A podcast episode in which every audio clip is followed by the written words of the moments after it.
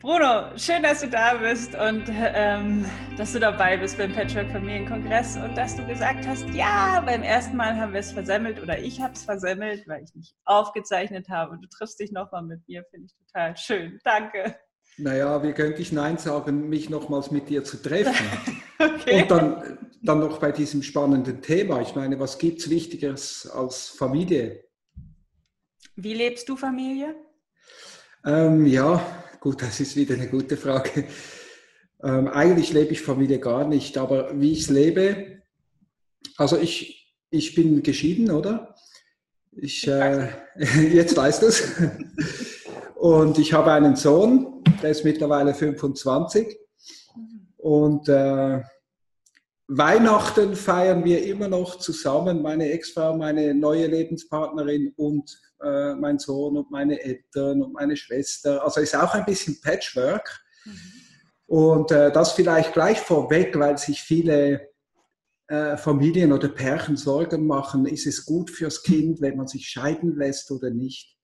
Ganz ehrlich, lieber eine gute Beziehung geschieden als eine schlechte zusammen, weil man glaubt, das muss so sein. Natürlich wäre es ideal, wenn alles funktioniert. Aber manchmal ist es eben auch so, dass man sich weiterentwickelt. Und wenn sich zwei Menschen vielleicht auf verschiedenen Wegen weiterentwickeln, dann ist es manchmal einfach angezeigt, dass man sagt, okay, es war fein bis dahin und jetzt ruft ein neues Abenteuer. Und damit meine ich jetzt nicht eine neue Beziehung, sondern äh, eben aufgrund der eigenen Entwicklung ein neuer Weg.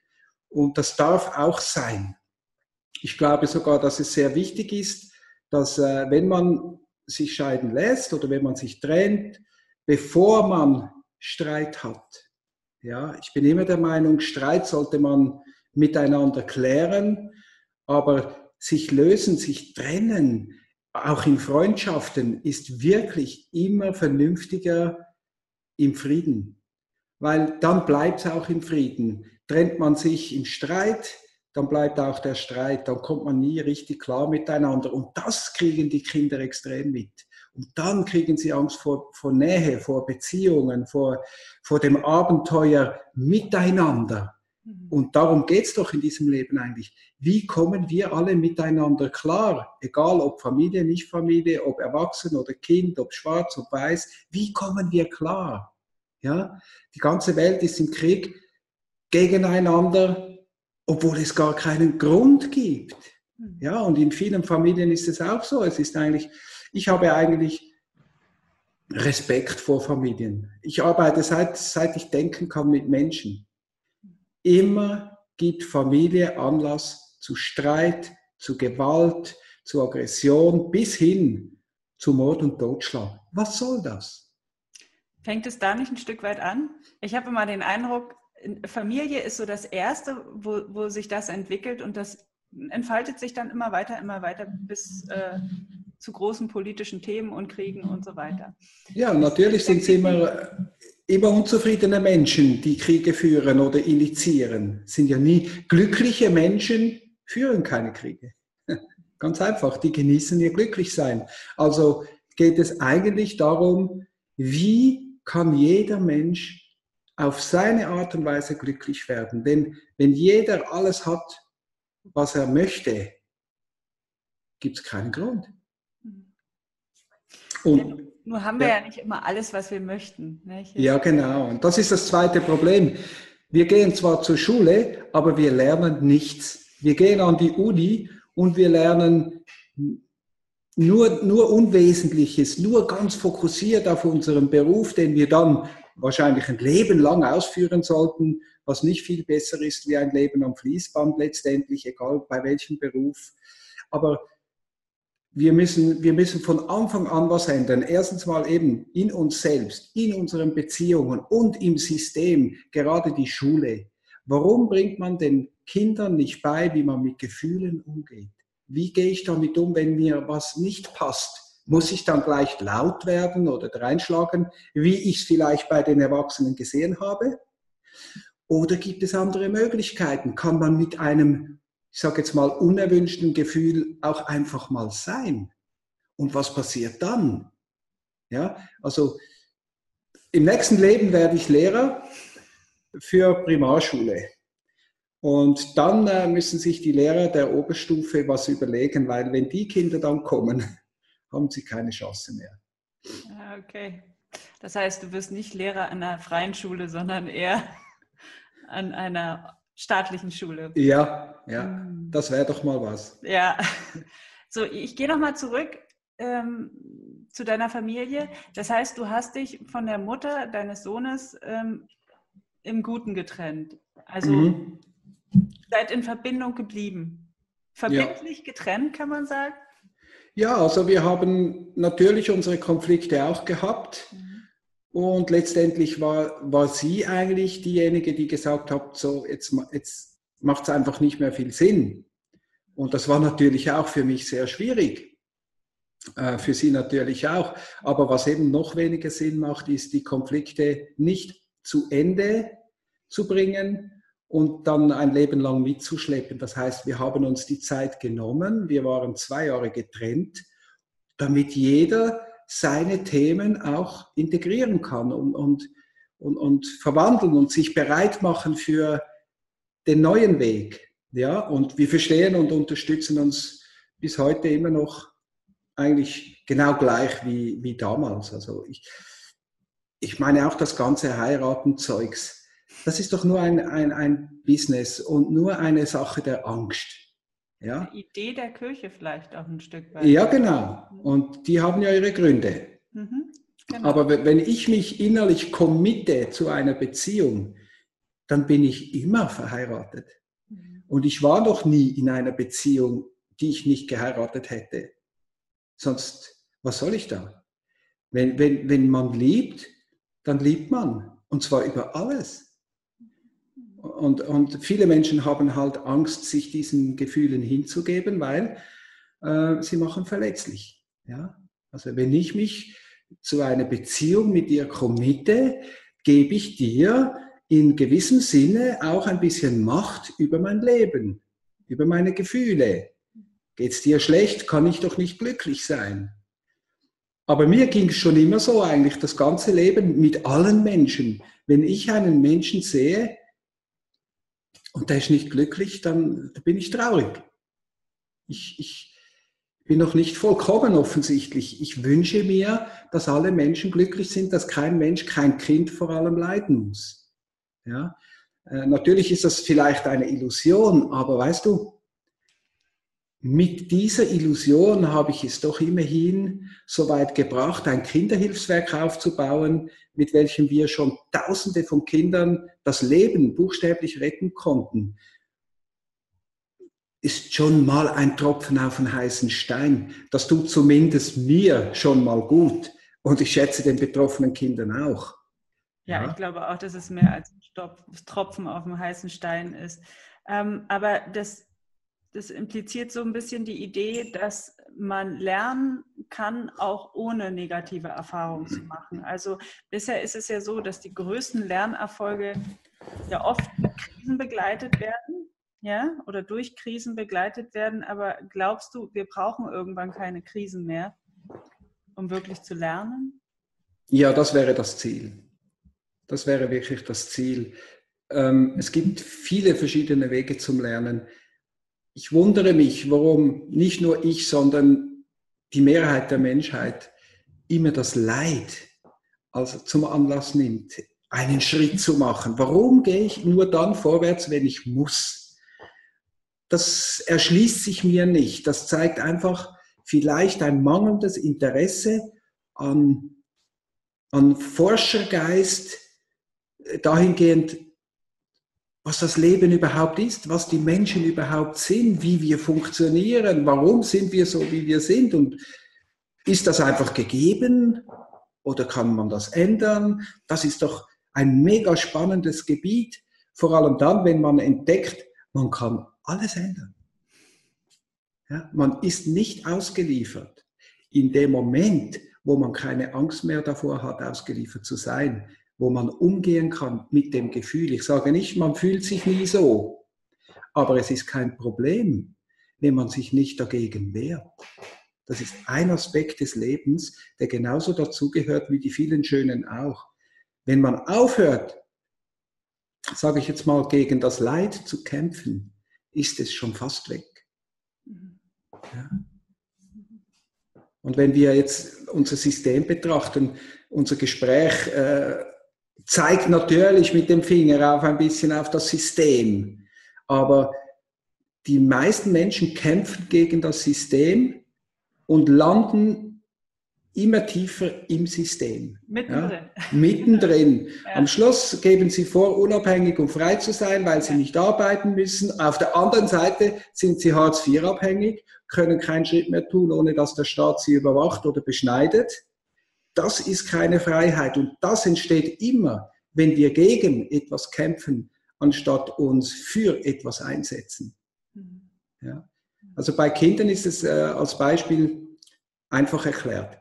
Wenn ein Kind hinfällt und schreit, dann habe ich zwei Möglichkeiten. Ich kann hingehen und sagen, ah, oh, das ist nicht schlimm und das ist bald wieder vorbei. Das heißt, ich kann das Gefühl des Schmerzes, des Leides abdrücken, abwürgen. Nein, das ist nicht so. Und das ist das, was die meisten Menschen machen. Wieso gehen wir nicht einfach hin und sagen, ich verstehe das? Hm. Ja, das tut weh. Hm. Weil wir nicht umgehen können mit unserem Schmerz, möchten wir bei anderen immer verhindern, dass sie leiden. Und dabei merken wir nicht, was wir ihnen beibringen, nämlich, dass sie nie ihren Gefühlen vertrauen werden in Zukunft, weil sie immer gehört haben, entweder du bist zu klein, du bist zu dumm, du bist zu, zu du bist ein Mädchen, du bist kein Junge. Das, aber nie kam einer und hat gesagt, ich verstehe dich, das ist okay. Das tut weh und du darfst weinen und du darfst das Gefühl haben, die Welt geht unter. Hm. Ja? Äh, Weil uns das immer an unseren eigenen Schmerz erinnert. Genau. So, und daran wollen wir ja nicht wirklich erinnert werden. Im Grunde genommen tun wir nicht etwas für das Kind, sondern für uns. Es ist ein bisschen, ja, es ist eigentlich purer Egoismus, der genau. dahinter steckt. Ja, und letztlich gegen das Kind. Ja. Es wird, wenn es größer ist, nicht wissen, dass man wütend sein darf, dass man traurig sein darf, dass man verzweifelt sein darf. Es hat dann das Gefühl, es muss immer gut drauf sein und es muss immer dementsprechend, was die anderen wollen, damit sie, damit sie ihren Lutscher kriegen oder ich weiß nicht, ihren Zahltag oder, oder ihre Liebe. Sie sind die ganze Zeit am sich bemühen, Liebe zu bekommen, obwohl die eigentlich schon da ist. Ja, das heißt, wir kämpfen ein Leben lang um etwas, erstens, was wir schon haben und zweitens, was wir nie bekommen können mit dieser Methode, weil wir verstellen uns ja dann. Wir sind ja gar nicht mehr authentisch, ehrlich und echt. Wir verhalten uns genauso, wie wir wissen, dass die anderen darauf reinfallen und uns das geben, was wir wollen. Das heißt, selbst wenn sie uns Liebe geben, geben sie es gar nicht mir, sondern der Rolle, die ich verkörpere. Das heißt, die Liebe kommt gar nie bei mir an. Also werde ich sie auch nie fühlen. Das heißt, die Menschen fordern immer mehr ein. Das, ich, ich kenne viele Beziehungen, da liebt der eine den anderen wirklich und der andere kann es nicht spüren. Er kann es nicht glauben. Er will immer Beweise und noch mehr Beweise, noch mehr Beweise. Hingegen bei der anderen Seite, da braucht es nur eine Situation, einen Gegenbeweis und dann ist alles klar. Ich habe es ja immer gewusst und du bist und wenn du und ohne dich würde es mir viel besser gehen und ja, das ist total verdreht und meine Aufgabe ist es, ein bisschen Ordnung in das ganze Geschehen reinzubringen. Und das beginnt bei uns selber. Ich bin in meiner Familie mir selbst der Nächste. Also muss ich mal gucken, wie mache ich die Dinge. Ja, und dann von dort aus schrittweise, bis ich klar bin, dann anderen helfen klar zu werden, dann helfen die wieder anderen, dann könnte es eigentlich ganz schnell gehen und wir hätten mein persönliches Ziel erreicht, eine friedliche, glückliche Welt voller erfolgreicher Menschen. Da gibt es keine Kriminalität, nichts. Das ist eigentlich so wie im Paradies und ich glaube nach wie vor, es ist möglich, dieses Paradies hier auf Erden zu erschaffen. Vielleicht nicht so schnell, wie ich es mir wünsche, aber ich glaube, wir sind auf dem besten Weg. Das zeigt uns die Welt da draußen, die ist am Zusammenbrechen. Das ist immer ein gutes Zeichen. Mhm. Bevor was Neues entsteht, muss, muss die alte Struktur in sich zusammenfallen. Und das tut sie immer, wenn sie am Höhepunkt ist. Deshalb sieht es jetzt so schlimm aus. Aber das Schlimme war davor. Das war wahrlich Schlimme.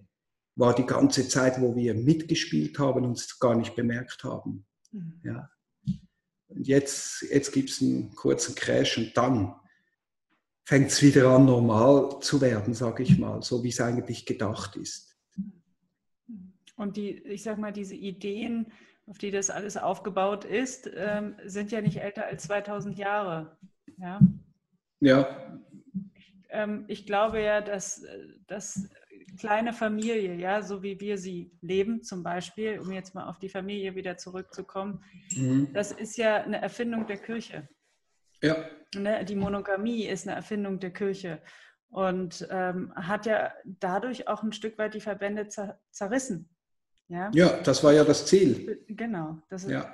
Die Sippe auseinanderzubringen, getrennt, einzeln sind wir schwach, mhm. zusammen wären wir stärker als jede Kraft im Universum. Aber es hat ein bisschen gedauert, bis wir es bemerken. Ich glaube, jetzt kommt es langsam so. Mhm. Ja. Und dann kommt es eben dazu, dass man, wenn man sich dann trennt, ja, dass man sich dann die Köpfe einschlägt ja. und nicht mehr in Verbindung geht, so wie du es eben gemacht hast mit, mit deiner Ex-Frau oder ähm, ihr sagt, ihr feiert Weihnachten immer noch alle zusammen. Ähm, das ist für mich ja auch ein Stück weit die Idee der Patchwork-Familie, ja, dass wir einfach anfangen umzudenken, dass es eben nicht mehr so ist wie in den 50er, 60er Jahren, wenn sich dann jemand getrennt hat, waren die Kinder bei der Mutter und der Vater hatte das Nachsehen. Wenn er Glück hatte und sie gnädig war, dann konnte er regelmäßig seine Kinder besuchen. Ansonsten durfte er zahlen und das war's. Genau, da auf der Straße, wenn man sich begegnet, hat man sich gar nicht mehr gegrüßt. Mhm. Und, und es war eigentlich Krieg. Mhm. Ja. Und ich meine, ich habe Menschen, ich habe wirklich auch Feinde, ganz klar. Äh, ich bin ein Typ, der polarisiert und ich bin extrem und ich will das auch so sein, weil ich ja etwas bewegen will. Und wenn man gewisse Dinge bewegt, wird man natürlich dafür auch kritisiert und angegriffen. Aber eins kann ich mit gutem Gewissen sagen, ich liebe diese Menschen trotzdem. Natürlich machen sie mir manchmal das Leben schwer, oder es verletzt mich, äh, wenn jemand was sagt, was nicht stimmt und so weiter oder falsch verstanden hat und dann projiziert. Ich meine, wer macht das nicht? Ich trage nie jemandem etwas nach, was er getan hat, weil ich mich immer darauf fokussiere, was der andere ist, nicht was er tut. Ich habe auch viel Scheiß gemacht, uns nicht so gemeint oder ich war in einem Zeugs drin, dass ich die Kontrolle gar, gar nicht hatte darüber aber ich hatte nie bewusst schlechte Absichten, auch wenn ich Schlechtes gemacht habe. Und wenn ich so bin, unterstelle ich das auch den anderen, oder? Das ist normal. Man, man sieht die Welt immer so, wie man selber ist. Und das ist etwas, womit viele nicht umgehen können, wenn dann keine Strafe kommt. Ja, dann sind sie nicht gewohnt, Sie wissen ja, wie die Situation ist und denken, und jetzt flippt er raus. Und wenn er das nicht tut, stehen sie in einem leeren Raum und wissen nicht, wie ihnen geschieht. Ja? Und, und das finde ich, das sind vorgelebte Beispiele. Ja? Also gerade jetzt, wenn wir bei Familie und Kindern bleiben, die Kinder lernen durchs Zuschauen viel mehr als durchs Zuhören. Sie sehen das, was echt ist. Das ist das, wie wir wirklich sind. Da können wir lange schöne Worte brauchen, die kaufen Sie uns nicht ab, wenn Sie sehen, dass wir das Gegenteil davon leben. Mhm. Ja? Und überall, wo uns das gelingt, bei uns zu bleiben, in der Liebe zu bleiben, auch in schwierigen Situationen, natürlich kann das den anderen noch viel mehr auf die Palme bringen, im Moment. Aber zehn Jahre später, wenn Sie es realisieren, denken Sie, hm, gar nicht so schlecht, so wie ich ausgeteilt habe, dass da nichts zurückgekommen ist das zeugt doch irgendwie von Größe. Und dann lassen wir die Türen offen, dass auch die Menschen, die darauf uns zukommen können, sie tun es zwar nicht, aber vielleicht hören Sie jetzt dieses Interview, sie könnten immer wieder auf mich zukommen. Ja, die Türe ist nie zu. Wenn meine Ex-Frau in Schwierigkeiten ist, bin ich der Erste, der da steht. Ist klar. Äh, Oder soll ich jetzt sagen, haha, ich bestrafe dich jetzt? Ich gebe dir auch eins drauf. Aber wie, wie schaffst du, wie schaffst du, also eins wollte ich noch sagen, als du gesagt hast, ähm, auch wenn da so viel Gegenwind kommt, trotzdem. Ähm, und es bringt, kann den anderen auf die Palme bringen. Ich glaube ja, es bringt den anderen nur auf die Palme, wenn man sagt, wenn man sich darüber stellt und sagt, ich bin der, der alles und jeden liebt und, ne, und ähm, du bist ja, das ist, da, aber das meinst du nicht. Ne? Nein, aber das kenne ich auch, das ist natürlich so, das stimmt, das ist ganz ätzend. Ja. Also, wie es die Esoteriker machen, weißt du, wenn du ihre Meinung nicht teilst, dann bist du einfach noch nicht so weit. Ja, genau. Ja, du kannst das auch noch. Nein, nein, aber es gibt auch die Möglichkeit, dass die Menschen schon ein bisschen bewusster sind und auf die Palme gehen, weil sie in dem Moment, wo du diesen Raum leer lässt, bemerken sie, was sie getan haben. Mhm. Und wenn du da nicht mit Verurteilung reingehst, sondern einfach Stille, kann ein Prozess der, der, der Bewusstwerdung passieren. Und, und diese Momente erzeuge ich gerne. Also ich spiele mit den Menschen mit bis zu einem gewissen Punkt an den Höhepunkt und dann noch einen Schritt über alle Grenzen hinaus und dann nichts mehr. Und dann kann man fühlen. Dann spürt man, sich selber. Wenn man von der Wut, die man projiziert auf andere, wieder zurück ist, spürt man ja sich. Deshalb bleiben die Menschen gerne im Ärger und in der Wut und im Opferbewusstsein, weil sie dann immer sagen können, die anderen und die Welt und das System. Und das heißt, sie müssen sich selber gar nie fühlen oder in Frage stellen. Ich stelle mich ununterbrochen. In jedem Augenblick meines Seins stelle ich mich in Frage. Weil ich will wissen, wer ich bin. Dich will ich nur lieben. Und wenn du willst, kannst du mir sagen, wer du bist. Aber mir geht es darum, ich spüre, dass da was ist in mir drin, was jenseitig ist, jenseits von Menschsein in fleischlicher Form. Und das will raus. Ich hatte das schon als Kind. Ich wusste einfach nicht, wie wie soll ich das machen, weil das wurde belächelt, das wurde nicht so wirklich akzeptiert. Ähm, ich war ja ein Junge und ich sollte Fußball spielen, aber ich habe halt lieber Bücher gelesen und Zaubertricks geübt und, und mich mit Psychologie und Parapsychologie und Phänomenen beschäftigt. Das war zu meiner Zeit, da war ich der Einzige. Vielleicht da und dort mal noch ein Mädel, welches sich auch interessiert hat für Astrologie oder so. Und dann hat man sich zwischendurch halt einfach unterhalten. Aber ich war nicht normal und ich behaupte, kein Kind ist normal, wenn es auf die Welt kommt. Und ich hatte das Glück, dass meine Eltern mir auch viel Raum gegeben haben, mich selbst zu spüren. Und klar, ich bin autoritär aufgewachsen, habe dann leider genau das Gegenteil gemacht und gesehen, dass es dort auch die Lösung äh, nicht zu finden ist. Es ist irgendwo mittendrin, was äh, Erziehung angeht. Aber ich für meinen Teil muss sagen, so wie ich es erlebt habe, auch wenn es manchmal nicht so schön war, mir hat es gedient. Ich war der Typ, wenn die anderen gesagt haben, du schaffst das nicht, habe ich gesagt, euch zeige ich's. Ja, und andere haben gesagt, ja, das wird wohl stimmen, wenn es alle sagen und haben sich dann fallen lassen und sind ins Opfer gegangen. Ich war nie dieser Typ. Ich, ich war immer, jetzt erst recht. Ja, deshalb geht es mir ein bisschen auf die Nerven, wenn man immer alles an der Kindheit festnagelt. Ja, ich konnte nicht, weil meine Eltern waren geschieden. Ich konnte nicht, weil meine Eltern waren gestorben. Ich konnte nicht, weil meine Eltern waren zusammen. Ja, und du? Hast du auch noch was zu sagen? Wo ist deine Kraft, deine Macht? Ja, ja, wer entscheidet denn, was ich übernehme, was ich glaube und was nicht? Oder? Ich, ich, ich glaube, was ich entdecke selber und nicht, was mir andere sagen. Mir kann das beste Medium, selbst der liebe Gott persönlich kommen und mir eine mediale Beratung geben. Ich glaube nichts. Ich will es selber entdecken und dann weiß ich, dass es stimmt. Und damit man das kann, muss man zuerst mal ein paar Jahre oder Jahrzehnte bewusst damit aufhören, sich selbst etwas vorzumachen. Sonst findet man nur immer das, was man will. Ich weiß ja nicht, wie früher die Leute gekommen sind.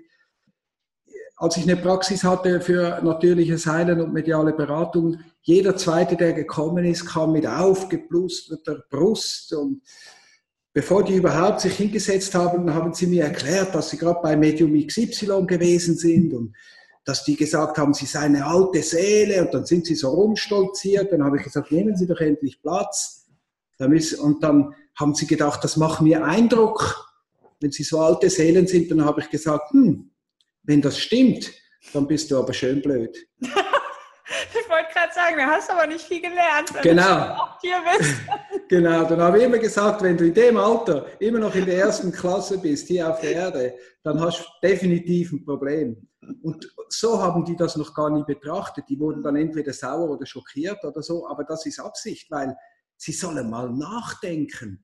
Jeder war in einem letzten Leben mindestens die Schwester von Maria oder der Bruder von Jesus und irgendwelche Pharaonen und Könige und so. Wo sind die ganzen Sklaven? Wo sind die Bauern? Wo sind die Idioten? Wo sind die Soldaten? Keiner. Spannend. Hm. Und, und das ist ein Punkt von Bewusstseinsarbeit und Forschung. Mal klar werden. Jetzt hören wir mal auf mit dem ganzen Theater. Das bringt doch nichts, wenn ich einfach nur die Religion wechsle oder den Glauben oder die Kleider plötzlich indisch herumlaufen, damit ich zeigen kann, dass ich spirituell bin. Also wenn ich nackt nicht bin, kann ich mir anziehen, was ich will. Ich bleibe ich selbst. Ja, ich, ich bin letztlich das, was ich bin und bevor ich das nicht gefunden und mich mit dem nicht angefreundet habe, kann ich tun und lassen, was ich will. Es hilft nichts. Ich, ich habe dann einfach eine schönere Illusion vielleicht, aber ich, ich, ich bin an der, an, der, an der Realität interessiert, an der Wirklichkeit, an der Wahrheit. Auch wenn sie scheiße ist, auch wenn ich sehe, oh, ich war gar nicht so ein guter, wie ich gedacht habe. Aber dann weiß ich wenigstens, wer ich bin. Ja? Welche Erfahrungen du schon gemacht hast und vielleicht nicht mehr machen brauchst. Genau, genau. Also ich, ich, ich, denke, ja, ich denke ja, dass wir vielleicht alle alles schon mal irgendwie waren.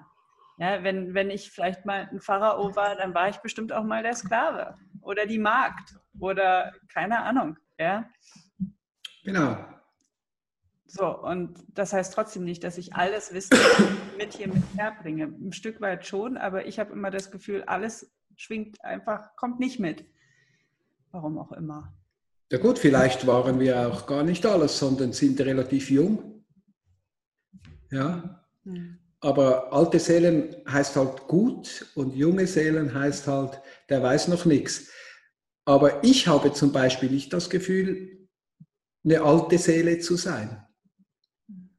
Ich, also ich bin es vielleicht, aber soweit ich mich erfassen kann selber, weiß ich nur, ich komme aus der Quelle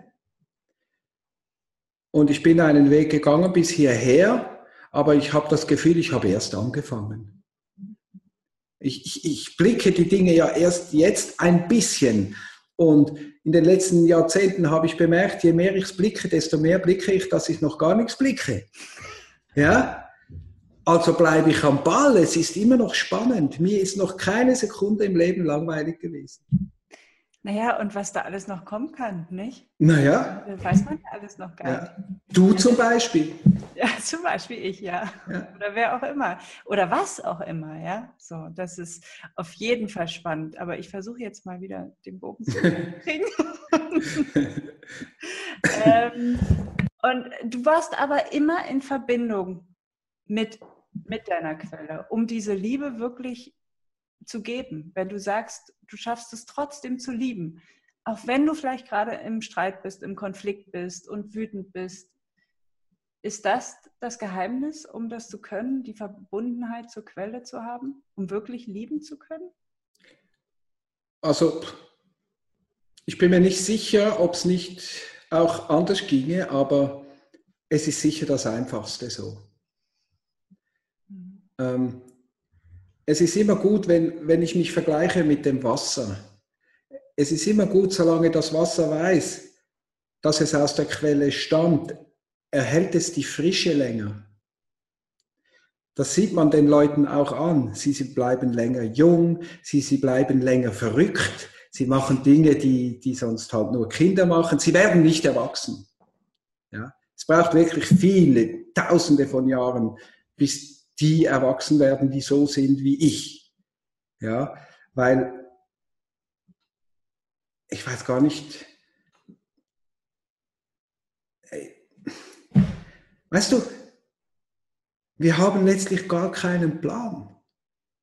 Wir sind am Ausprobieren und kommen den Dingen ein bisschen auf die Spur und lernen, das geht so besser, das geht so besser und dann sehen wir, aha, aber gespielt wird das Spiel eigentlich so und irgendwann wird dir klar, so wie die meisten das Spiel Leben spielen, werden sie verlieren. Ja. Es reicht ja, wenn einer verliert, dann haben letztendlich alle anderen auch verloren. Letztlich ja, genau.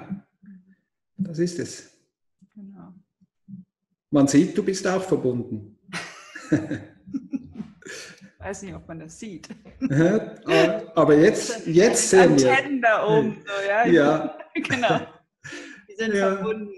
Äh, ja, was wir noch, auf, was ich jetzt noch fragen will, was heißt denn eigentlich erwachsen sein? Also sich erwachsen, erwachsen zu werden, bedeutet ja für mich immer auch ein Stück wieder zurückzukommen. Also ins Spielen.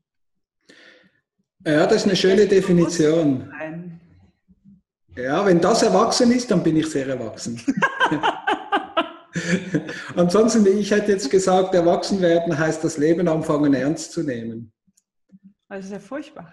Ja, ja. aber das ist das, was die meisten unter, unter Erwachsen verstehen. Stimmt. Erwachsen ja. sein heißt vielleicht auch Verantwortung zu übernehmen. Und so, und jetzt sind wir am springenden Punkt. Verantwortung. Es gibt nichts außer der Liebe, was so zentral ist wie Verantwortung. Und zwar Eigenverantwortung und zwar für alles. Nicht nur für mich und meine kleine Familie, weil das wird dann immer weniger. Meine, seine eigene Familie zu lieben, das sollte wohl keine Kunst sein. Seine Freunde zu mögen, das ist auch keine Kunst. Ja, die Kunst ist es, die anderen zu lieben, die, die einem auf den Sack gehen. Und das ist doch das Spiel, das ist doch die Herausforderung kann ich gegen diesen super Spieler, der mich ständig auf die Palme bringt, gewinnen, indem ich ihn liebe? Ich weiß es nicht, aber ich werde es herausfinden. Ja, das ist das Spiel, das ich spiele. Mich selbst überwinden. Und das kann man nur, wenn man Eigenverantwortung übernimmt. Wenn man nicht mehr sagt, wegen dem oder diesem oder jenem geht's mir so, bin ich so. Nein, ich bin, der ich bin. Und es liegt an mir, das zu verkörpern und auszudrücken in dieser Welt, den Mut zu haben, das zu tun. Das heißt, du musst Mut haben, das Spiel zu verlieren, du musst Mut haben, verletzt zu werden, du musst Mut haben, zu versagen. Alle diese Gefühle, die die Menschen ablehnen, die bist du bereit zu nehmen, in deine Verantwortung zu nehmen. Ohne das kannst du nie etwas transformieren. Kannst du es nur immer kontrollieren. So wie die Leute sagen, ja, es geht mir nicht so gut, aber ich habe es im Griff. Das ist nicht das Ziel, es im Griff zu haben, sondern es loszulassen, es zu verwandeln. Ja, das heißt, ich muss es nicht nur in den Händen haben und im Kopf, ich muss es ins Herz hineinnehmen und fühlen. Und dann geschieht das Wunder. Wenn ich zum Beispiel früher, wenn mein Sohn mich wütend gemacht hat, ich habe es nicht immer geschafft, das war ja zum Üben da. Aber wenn es mir gelungen ist, mit meinem Gefühl umzugehen, es in meine Verantwortung zu nehmen und zu fühlen, hat er sich innerhalb von Minuten beruhigt, entspannt, wieder geöffnet und wir konnten wieder Hand in Hand weitergehen. Wenn mir das nicht gelungen ist, nie, dann ist, ist das nie passiert. Also können wir unseren Kindern getrost sagen, nehmt es uns nicht so übel. Wir mussten lernen, wir mussten üben. Und ähm, was auch immer wir da versemmelt haben, es war keine böse Absicht. Aber danke, dass ihr euch zur Verfügung gestellt habt. Genau. Hoffentlich seid ihr so stark, dass ihr das aushaltet. Ja, die sind stark. Dieses, diese nicht perfekten Eltern. Ja, weißt du, ich kenne sowieso erstens keine perfekten Eltern und viele Leute fragen, was ist die beste Methode der Kindererziehung? Das wissen nur die, die keine Kinder haben. Ja, sobald, so. äh, sobald du hast, weißt du, es gibt kein Schema. Mhm. Ja. Wir sind alle so individuell. Wir müssen immer wach sein, immer präsent, genau wie die Kinder, oder? Immer neugierig, immer auf der Hut. Ein Kind hat so eine starke Präsenz, das kann Hausaufgaben machen, Fernsehschauen dazu, Kopfhörer im Ohr mit Musik und daneben noch das äh, von den Eltern abhören. Es kann das. Ja. Wenn wir es nicht mehr können, okay, dann gehen wir hin und sagen, du musst dich konzentrieren, du musst alle Ablenkungen wegschalten. Nein, ist eben verkehrt. Lass es so machen, wie es macht. Du wärst ja auch froh gewesen, hättest du es so machen dürfen, wie du wolltest. Ja? Jetzt als Erwachsene haben wir die Chance, den Kindern das zu geben, was wir glauben, hätten wir gebraucht. Und geben heißt nicht aufdrängen, sondern anbieten. Genau. Ja? Genau. Schau, das wäre eine Möglichkeit, das wäre eine Möglichkeit. Oder wie wäre es denn mal zu fragen, welche Möglichkeit siehst du? Was möchtest du mal ausprobieren? Und dann würden wir staunen. Dann würden sie es nämlich total verkehrt machen und die besseren Resultate bringen als jeder, der es richtig macht. Ja, und ich habe die Erfahrung gemacht, wenn man die Kinder lässt, ja, oder wenn man sie mit einbezieht in den Prozessen, denn wir haben ja noch gelernt, dass die Großen wissen, was die Kleinen zu tun haben, ja, genau. und so. Und wenn man einfach glaubt daran, dass das Kleine auch weiß, was richtig für es ist, ja, dann kommen da Ideen und Vorschläge, die man selber hätte nie äh, kreieren können in seinem Kopf. Ja. ja. Ähm,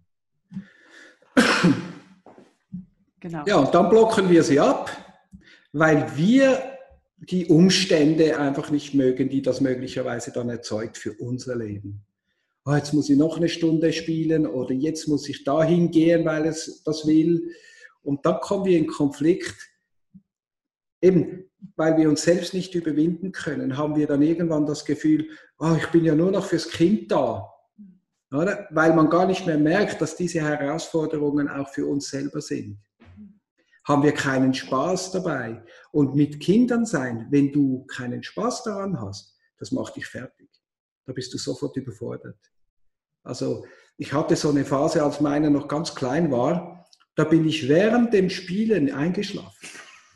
Ich war so kaputt von einer Sekunde auf die andere, nur weil ich mich nicht getraut habe zu sagen, ich habe jetzt keinen Bock.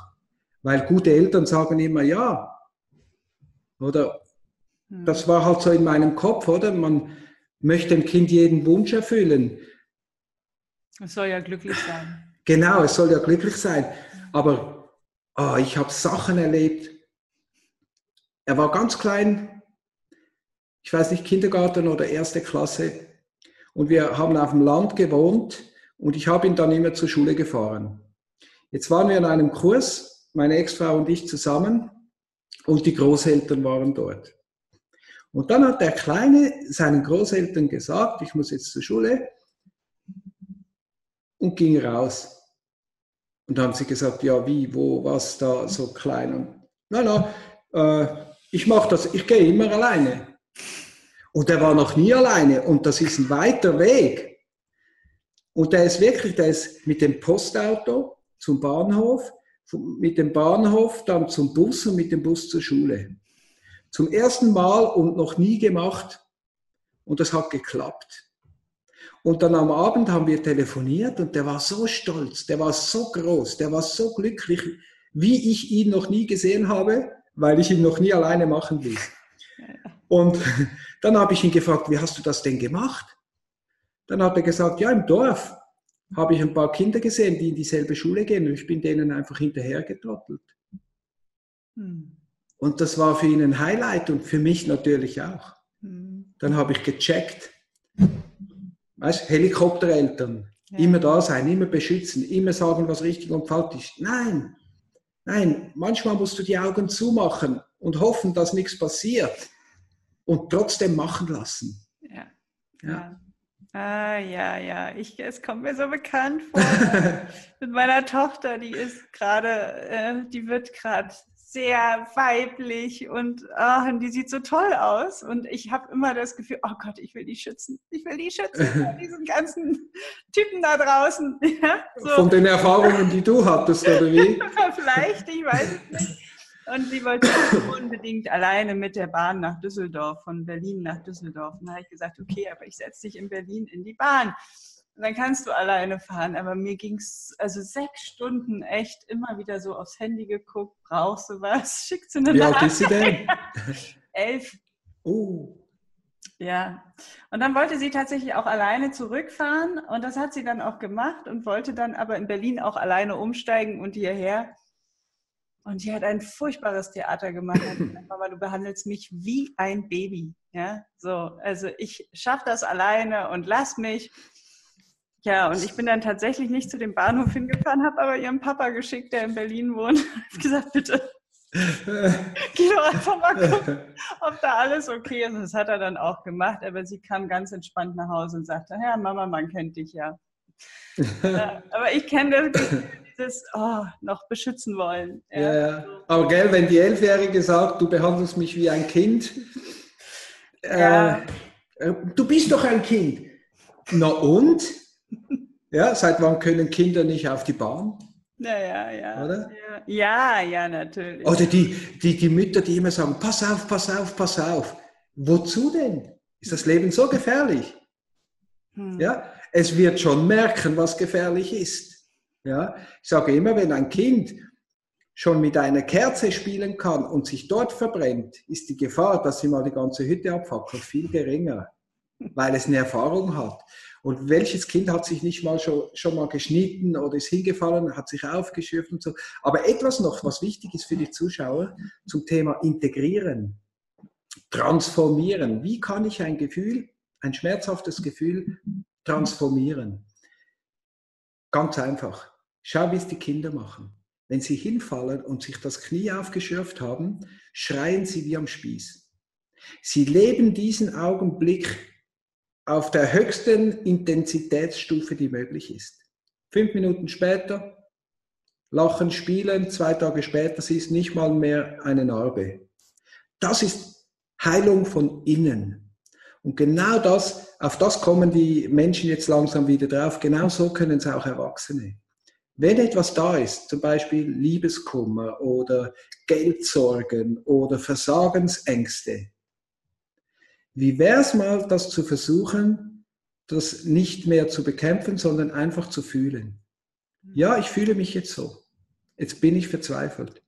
Und in dem Moment übernehmen wir Verantwortung. In dem Moment fängt es sich an zu verwandeln. Denn alles ist geistige Energie. Wenn es uns schon hier betrifft, wird es langsam materiell. Es kommt durch die Astralebene langsam in unser physisches Leben hinein. Wir könnten die Dinge schon fühlen, bevor sie körperlich sind und in der Welt auftauchen. Wenn wir sie dann nehmen, wenn wir den ersten Impuls verspüren. Mhm. Ja?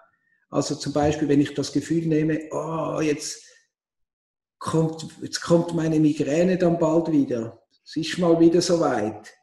Wenn ich in dem Moment das Gefühl nehme, kommt sie nicht. Weil wenn der Widerstand weg ist, Widerstand ist eine kräftige Methode, um kurzfristige Realität erzeugen zu können. Ja. Wunsch ist auch eine Methode für langfristige Realität. Geht halt nicht so schnell, bleibt dafür länger. Und das ist der Unterschied zwischen Emotion und Gefühl. Die meisten Menschen leben in einer emotionalen Welt und geben vor, gefühlsvoll zu sein, weil sie gar nicht den Unterschied kennen zwischen Gefühl und Emotion. Ja. Gefühl ist immer still und ruhig, langfristig. Und Emotion ist immer eben in Bewegung, ist immer wild und ist ein Sturm. Aber wenn man den ganzen Tag, das ganze Leben in einem Sturm lebt, da ist man natürlich mit 60, 70 am Ende und fix und fertig und freut sich auf die Pension. Ja, ich habe gar keine Pension, ich kann mich nicht mal freuen. Sei froh, wärst du wahrscheinlich schon mit einem Fuß im Grab oder so. Ja, alt. Ja, ja. Das sind ja immer die, die Grenzen, die wir uns selber setzen. Ja. Auch ein Stück weit. Auch wenn sie vorgelebt oder vorgegeben werden, aber wir entscheiden ja, ob wir eine Pension wollen oder alt werden wollen oder nicht. Genau. Ähm, wir nehmen die Programme, die uns angeboten werden, ungeprüft in uns hinein. Das Altprogramm zum Beispiel, das Sterbeprogramm. Menschen sind nicht sterblich grundsätzlich. Zellen sind grundsätzlich nicht sterblich. Wenn sie in optimalem Milieu sind, ist eine Zelle ewig lebendig. So, das machen wir kaputt mit unseren Programmen, weil, und wir sehen es ja, alle werden alt, schrumpelig, krank und dann ab in die Kiste. Und wir glauben, das ist normal. Aber das ist es nicht. Das ist ein Programm. Und wenn wir das blicken, können wir es wieder abgeben. Wir, wir müssen es nicht übernehmen. Ich habe ein Interview mit Erika Schäfer geführt. Die mhm. hat mit 65 ihr Therapiezentrum in Erlbach ähm, gegründet und sagt heute mit 85, ich habe mehr Energie, als ich jemals mit 40 hatte. Ja. ja das, ist, ja. das ist einfach eine Entscheidung. Ja, genau. Sie, unser Gehirn ist ja wie ein Computer. Was, was drin ist, wird abgespielt oder ist möglich. Wenn ich jetzt eine andere Möglichkeit will, muss ich halt ein neues Programm schreiben und alte Programme wieder löschen. Und ich bin da frei. Aber lernt man sowas in der Schule? Natürlich nicht. Weil sonst fällt man aus dem System. Und dann ist man kein guter Sklave. Und da muss man wieder bestraft werden und reingeholt werden, damit man wieder pariert. Ja. Ja, und genauso kann man es auch in Patchwork-Familien machen. Ja? Wenn man, ja. man, wir können natürlich diese alten Muster übernehmen und sagen, der Ex, die Ex, die sind alle doof und schuldig, und schlimm und wegen denen finde ich, äh, fühle ich mich so. Ja, und deine auch, Kinder und meine Kinder. Genau. Ich kann aber auch einfach sagen, ja, herrlich, jetzt eine große Familie. Ich bin dankbar, dass ich mit dem Mann, der Frau meine Kinder bekommen habe und ich heiße alle die, die danach kommen, einfach mal willkommen. Genau. Und, und zwar so, wie sie sind. Ja, und akzeptiere auch das, was davor war. Ja, das gehört ja auch noch dazu, dass man Natürlich. nicht willkommen heißt, die da kommen, sondern auch das willkommen heißt, was mal war. Genau, aber ich meine, es anders zu machen. Wer gibt uns überhaupt das Recht, es anders zu machen?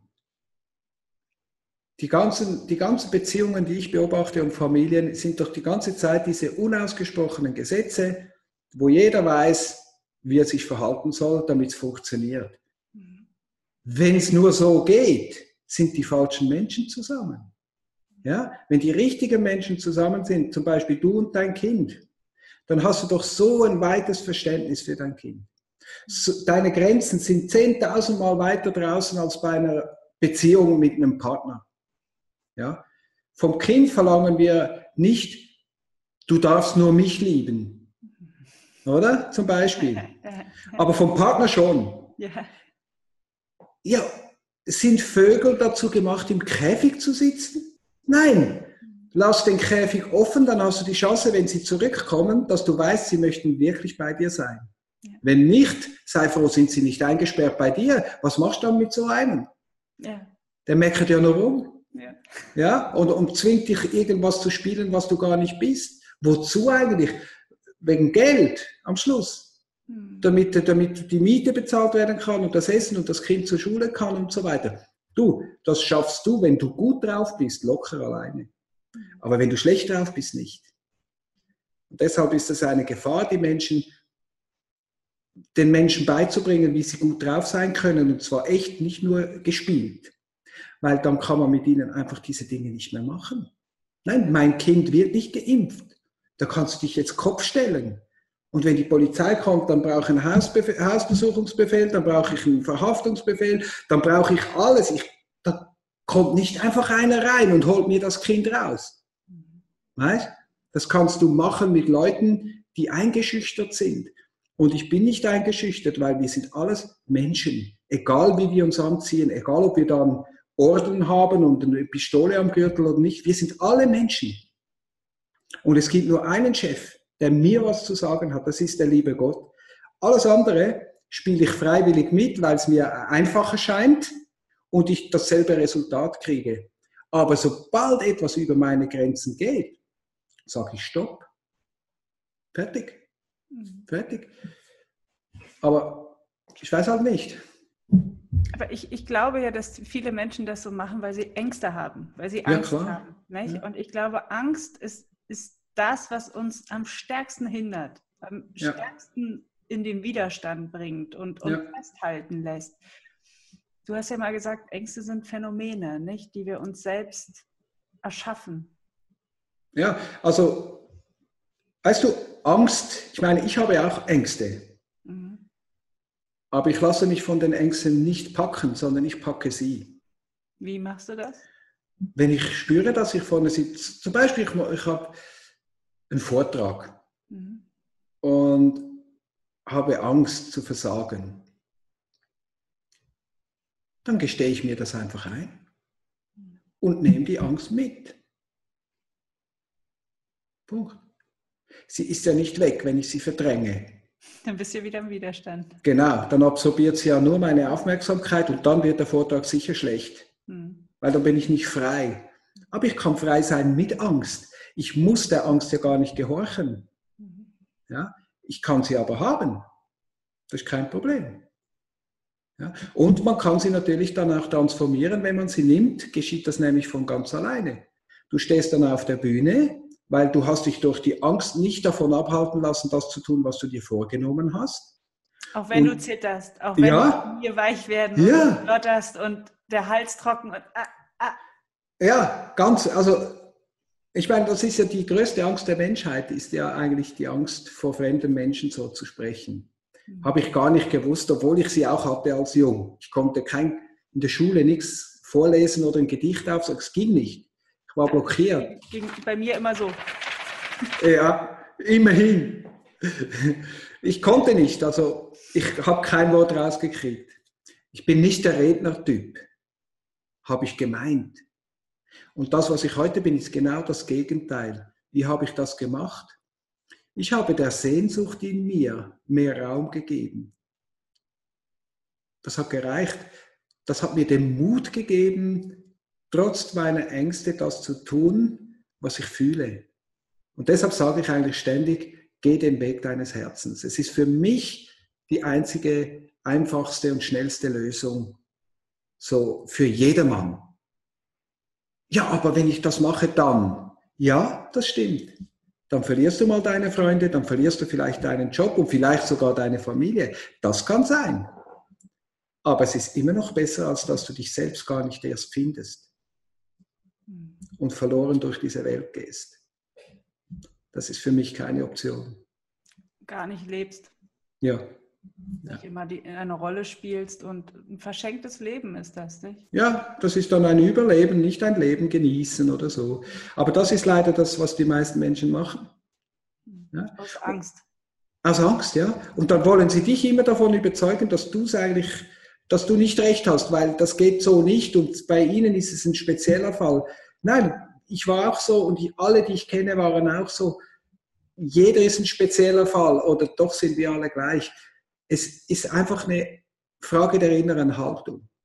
Ja, bin ich schon tot oder noch lebendig? Wenn ich lebendig bin, dann rebelliere. Wenn du schon tot bist, dann kauf eine Versicherung. Oder wach auf und werd endlich lebendig. Kauf keine Versicherung, wach einfach auf und mach dein Ding. Ja, genau. So, genau ja. Aber eben, du weißt, aufwachen heißt für die Menschen wieder Schmerzen, oder?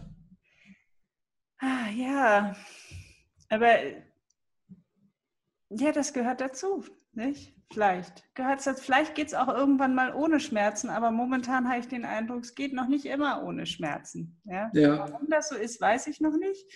Ähm, aber aktuell scheint es ja so zu sein. Aber wenn Kommt. ich bereit bin, diese Schmerzen, zu, ich sage immer, man kann nur ein gutes Leben leben, wenn man auch bereit ist, mal was in die Fresse zu kriegen vom Leben. Genau.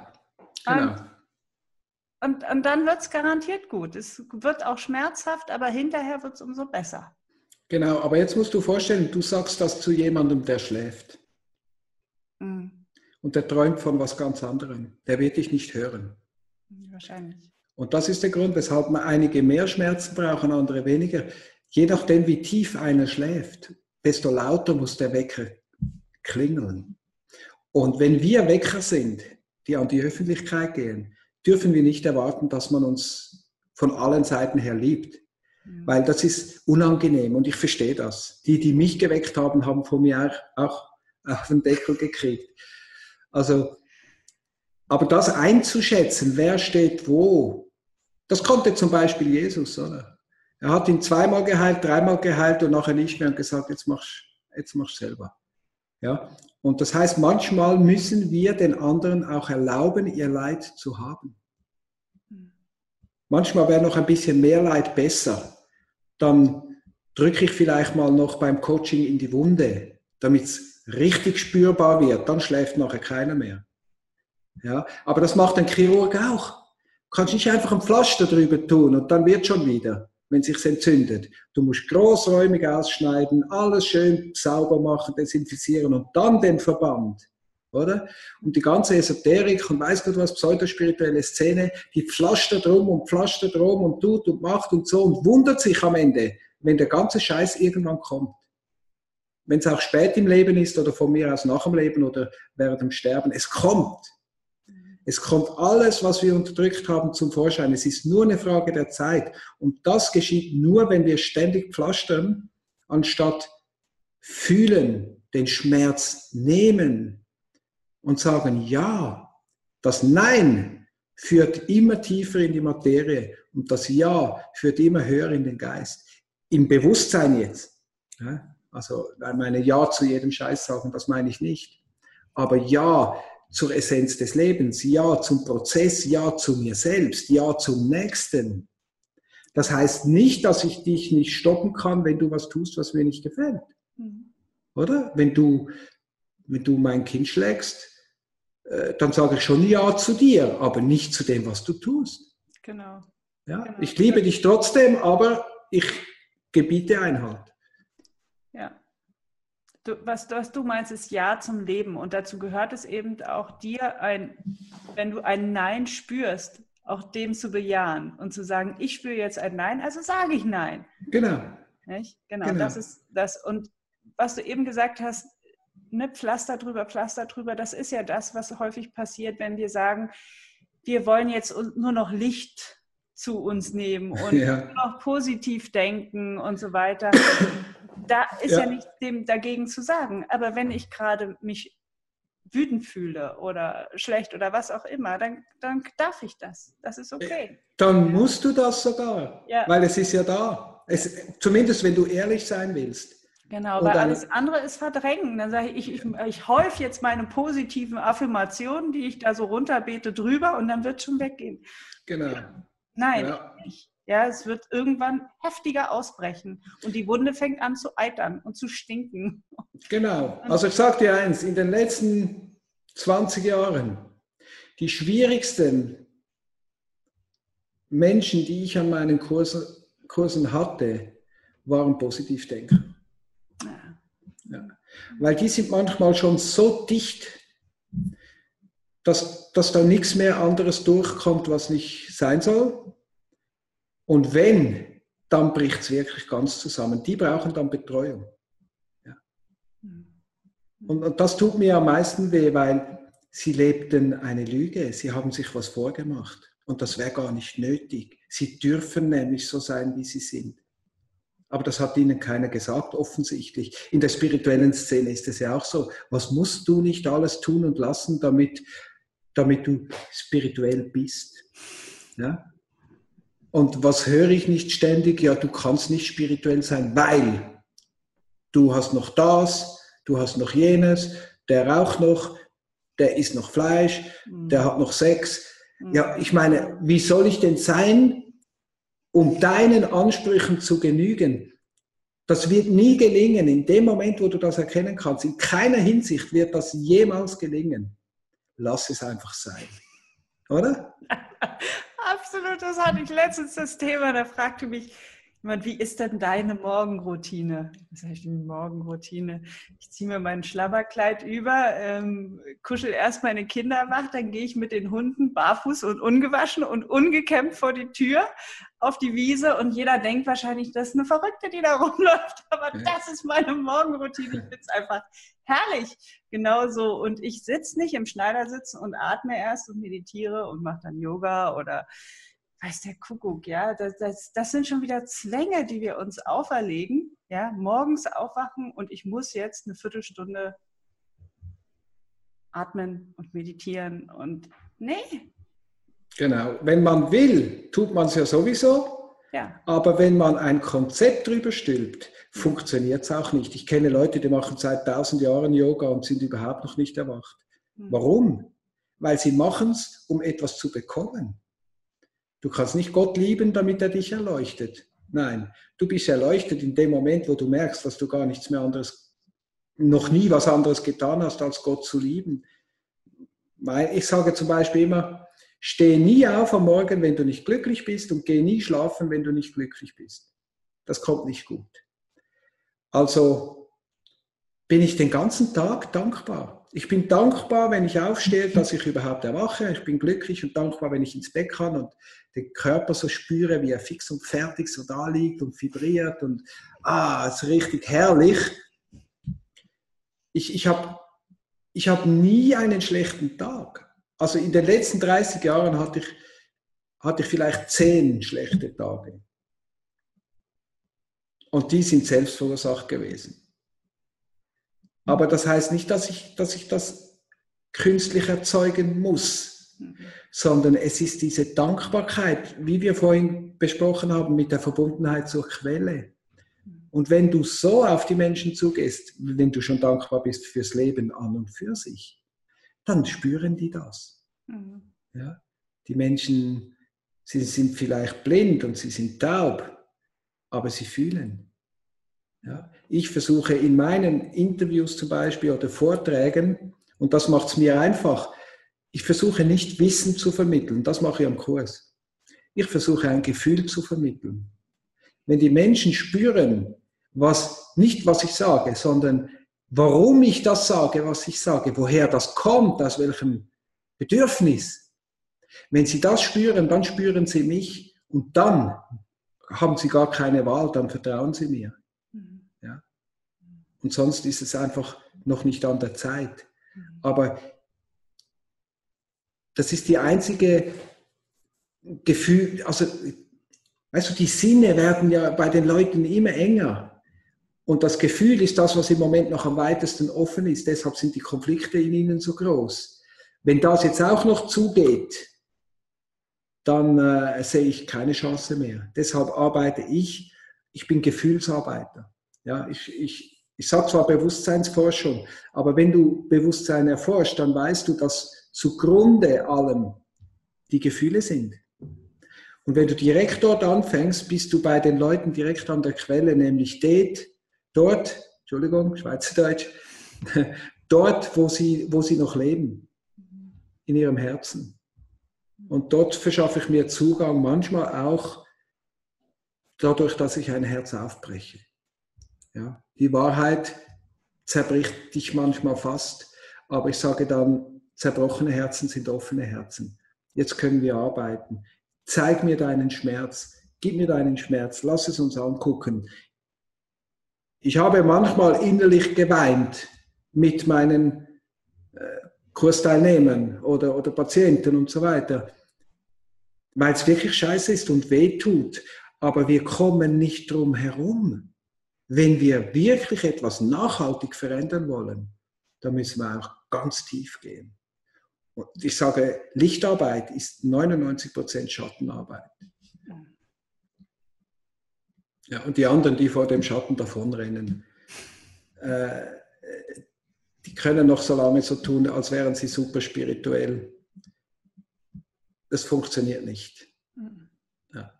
Irgendwann sterben wir alle und dann sehen wir, was Sache ist. Genau. Muss man schon mal aufpassen, dass man nicht so eine Todessehnsucht entwickelt, so nach dem Motto, ich will es jetzt aber endlich mal wissen. Ja, aber die habe ich schon. ja, ja. Ja. Aber ich habe es nicht eilig, weißt du? Ich habe es nicht eilig. Ja, ähm, ja, naja. Früher hatte ich es auch eilig.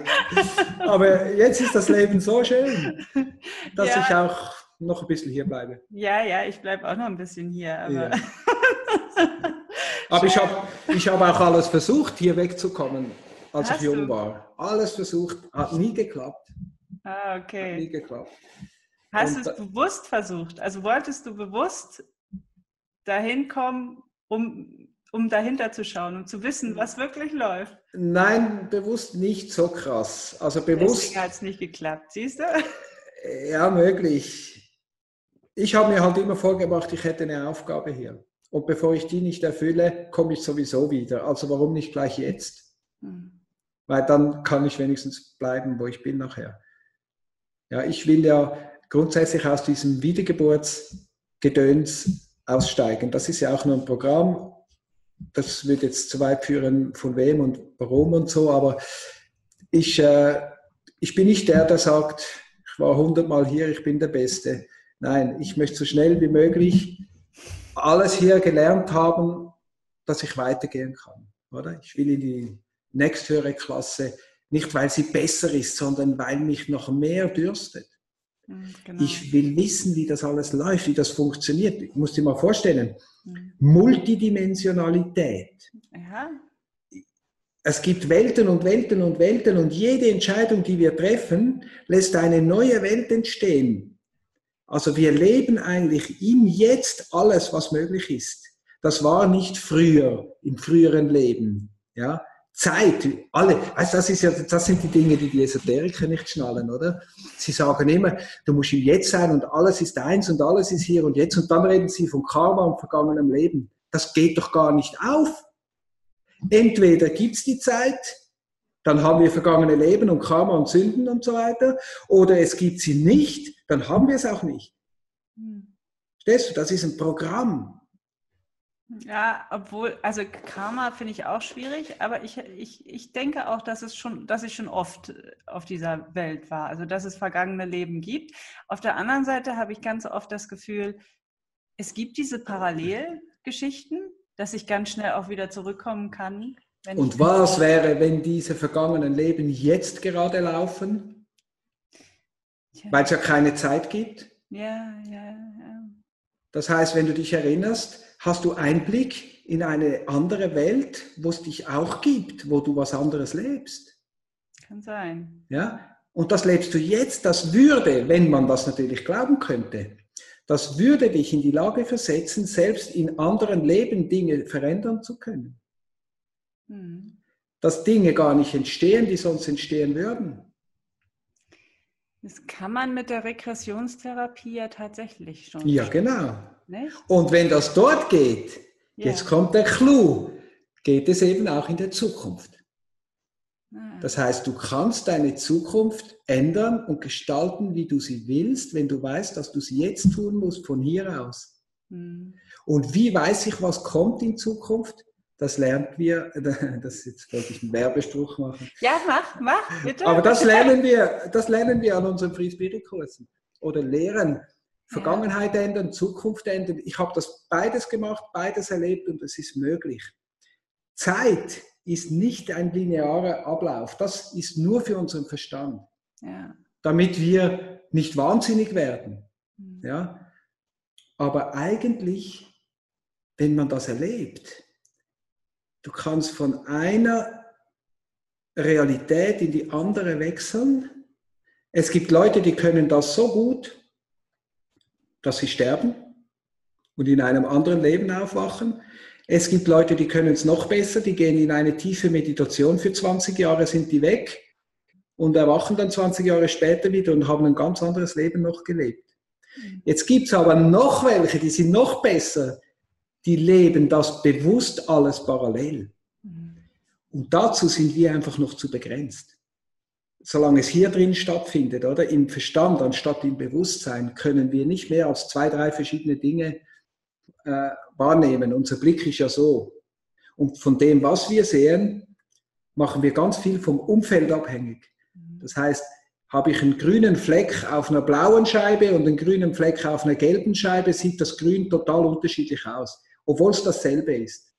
Das heißt, wir müssen davon ausgehen, selbst in diesem Leben, wenn wir relativ wach sind, nehmen wir relativ nichts wahr von der Wirklichkeit. Das heißt, die Realität, die wir uns erschaffen haben, die ist für uns konkret, das ist das Leben und so weiter und alles andere ist, unzugänglich. Und wenn das jetzt sich ändert, und das passiert, deshalb gibt es immer mehr psychische Fälle in den Psychiatrien und so weiter von Leuten, die Stimmen hören, die Geister sehen, die Wahrnehmungen haben, die, die einfach nicht normal sind. Jetzt stellt sich die Frage, was ist denn normal? Ist das Eingeschränktsein normal oder das andere? Ich glaube das andere, aber wir müssen auch lernen, wie man damit umgeht. Mhm. Und abgesehen natürlich von Medikamenten, Drogen und so weiter, das ist dann was anderes. Aber denen, was ohne Hilfsmittel passiert, da müssen wir uns drum kümmern. Das ist unsere Zukunft. Das sind die, die uns dann was beibringen können, sobald sie gelernt haben, selber damit klarzukommen. Damit umzugehen. Ja. Genau. Deshalb ist es wichtig, einen Lehrer zu haben, solange man einen braucht und nicht zu stolz zu sein. So, ich brauche niemand. Natürlich brauchst du niemand. Es geht dann einfach tausend Jahre länger. Wenn du willst. Ja. Aber so, es ist immer gut, es ist immer gut, sich einen Lehrer auszusuchen und bei dem zu bleiben bis der fertig hat und dann seinen eigenen Weg zu gehen. Dieses Gehopse von einem Lehrer zum nächsten, von einem Guru zum anderen, von einer Theorie zur nächsten, das ist wie wenn man von einem riesigen Buffet alles durcheinander frisst und am Schluss kotzt man. So. Das ist das Resultat. Die Leute sollten meiner Meinung nach sich einen guten Begleiter aussuchen, den auf Herz und Nieren prüfen zuerst und dann sich committen. Ja. Ja, 40 Tage durch die Würste, dann committen und dann bis zum, bis zum Ende diesen Weg gehen. Ich sage immer, jeder Weg führt zum Ziel, aber ihr müsst ihn mal bis zum Ende gehen und nicht, wenn es euch ankackt, nachher wieder wechseln. Genau. Ja? Genau, es wird unangenehm, es zwickt, es, äh, ja. dann gehen wir und finden alle möglichen Gründe, warum wir nicht weitermachen können. Genau, und das ist immer der andere schuld. Na klar. Ja. Und ich habe es erst jetzt geblickt, dass der so und so ist. Nein, dann hast du ihn entweder nicht geprüft von Anfang an oder du hast im wichtigsten Moment abgebrochen. Früher hat man gesagt, man soll die Party dann beenden, wenn es am schönsten ist. Hm. Oder? Hm, ich halte diesen Spruch für blöd. Ja, aber der ist weise. Der ist weise. Schau mal in Familie, zum Beispiel Beziehung. Es geht doch keiner auseinander, wenn es gut läuft. Mhm. Aber alle, die auseinandergehen, streiten. Also 90 Prozent. Aber das ist der Weg nicht zu Ende gegangen. Wenn ich die Party verlasse, wenn es noch toll ist, dann bin ich nicht bereit, den Weg zu Ende zu gehen. Das ist in der Partnerschaft genauso. Wenn ich aufhöre, wenn es am schönsten ist, bin ich nicht bereit, meine Schattenseiten darin zu sehen und die zu überstehen. Ja, das stimmt. Und dann da weiter und durchgehe und wir uns am Ende wieder lieben können oder immer noch lieben. Dann ist es doch am schönsten, oder? Nein. und das meine ich. Ja, okay, okay. Den Punkt von Schönsein, die meisten verstehen es natürlich so, wie du es jetzt gerade verstanden hast genau, zuerst. Ja, ja, ja. Und das ist das, wie willst du, dass der andere dich versteht, wenn du nicht weißt, wie viel er wahrnimmt? Hm. Das war ein gutes Beispiel für alle Zuseher. Ja, absolut. An dem Punkt habe ich gemeint, nach der Krise, nicht vor der Krise, ja, dann kommt nämlich wieder ein Punkt, wo es richtig gut ist, mhm. Aber wo dann auch ganz klar ist, dass jeder seinen Weg vielleicht hat. Ja. Ja, und es gibt keinen Stress, es gibt keinen Streit, über, überhaupt, es gibt überhaupt keinen kein Grund zur Veranlassung, dass irgendwas Negatives sein sollte. Im Gegenteil. Mhm. Ja. Mhm. Und dann können wir für immer füreinander da sein. Ja. Müssen uns nicht mehr aus dem Weg gehen. Weil beide sind den Weg zu Ende gegangen und haben beide bewusst sich für sich dann dort entschieden, eine Kreuzung, eine Abzweigung zu nehmen. Und man freut sich jedes Mal, wenn man sich sieht. Also meine Ex-Frau schneidet zum Beispiel meiner jetzigen Lebenspartnerin die Haare. Mhm. Und andere können 30 Jahre, du hast du mit wegen dieser und wegen das und wegen dieser. Das, wo sind wir denn? Im alten System verstrickt. So, Aber nicht mehr lange. Nicht mehr lange, nicht genau. Mehr lange. Ja, genau. Und jetzt müssen wir langsam zum Ende kommen, Bruno, weil wir reden eine Stunde und 20 Minuten. Nein! Ich, doch, ich könnte noch stundenlang weiter mit dir reden. Ich habe noch tausend Fragen, aber ich äh, weiß, ich muss äh, in ein Seminar von dir kommen. Ich muss das besuchen. es gibt da noch so, so etliche Fragen, die sind da noch offen und die schwirren in meinem Kopf herum. Freut mich. Aber ähm, die beantworten wir in der Schweiz. Bei dir? in der Schweiz? Äh, ich kann mir die Seminare nicht leisten in der Schweiz. Ah, du machst die in ah, ah, okay. Deutschland und Österreich. Du machst die in Deutschland und Österreich. Ja. ja. ja. den Teilnehmern zuliebe, weil die Hotels in der Schweiz sind extrem teuer. Stimmt, aber du wohnst am Zürichsee, also in der Nähe vom Zürichsee. Na, weit weg, 20 Minuten mit dem Ja, okay, aber es war so auf der Karte, es war so. Ah ja, wenn du oben rüber gehst bei Rapperswil, dann ja. ist es nur eine Viertelstunde. Ja. Das stimmt. Aber ich bin eigentlich in den Bergen auf 700 oben in einem kleinen Kaff, das heißt, wie ich, Bruno heißt ja der Bär, mhm. und jetzt wohne ich in Bärenzwil mit, genau. mit dem Wappen eines Bären. Ja. Was immer das bedeutet, aber es ist sehr schön hier oben und weißt du, es sind noch Menschen. Man grüßt sich noch auf der Straße. Also auch schon nicht mehr alle, aber jetzt hier, wo wir wohnen, in diesem Block, da haben wir immer mal wieder eine kleine Party. Das heißt, das machen die anderen natürlich. Da gehe ich immer gerne hin, weil es sind alles tolle Menschen, alles Verrückte. Manche sind so normal, dass ich mir gar nicht vorstellen kann, wie kann es sein, dass die nur zehn Meter von mir weg wohnen. Also kann ich forschen, wo, wo ist meine Normalität? Hm. Ja, ich bin ja für meine Begriffe immer noch zu normal, ja, zu angepasst. Ich meine, ich habe mein Leben so arrangiert, ich kann meine Steuern zahlen, ich kann meine Wünsche erfüllen, ich kann anderen Menschen helfen. Ich habe ja eigentlich keine anderen Herausforderungen mehr, außer die internen. Ja, das heißt, ich beschäftige mich ein Leben lang, ich bin super egoistisch, nur mit mir und mit meinen Ängsten, mit meinen Zweifeln.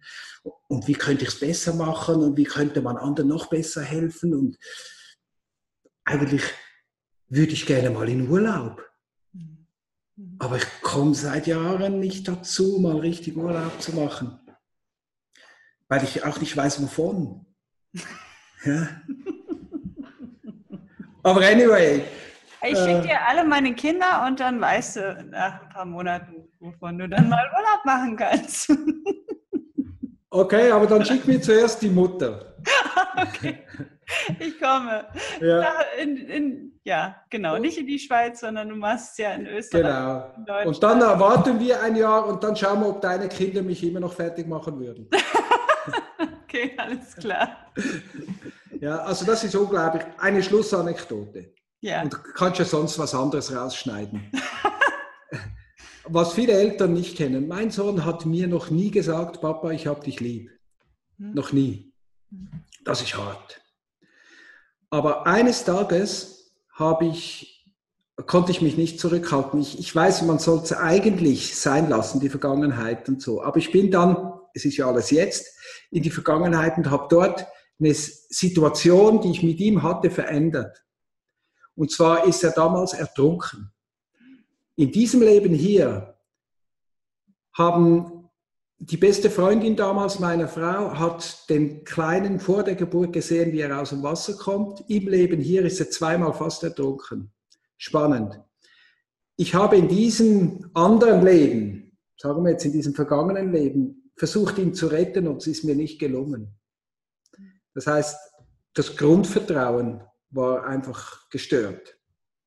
Dann habe ich das geändert, das Outcome geändert. Am nächsten Tag fahre ich hin zur Schule und, und ich habe meine Hand so auf der Konsole rechts, oder? Ich fahre ein Automat. Und plötzlich greift er mir auf die Hand.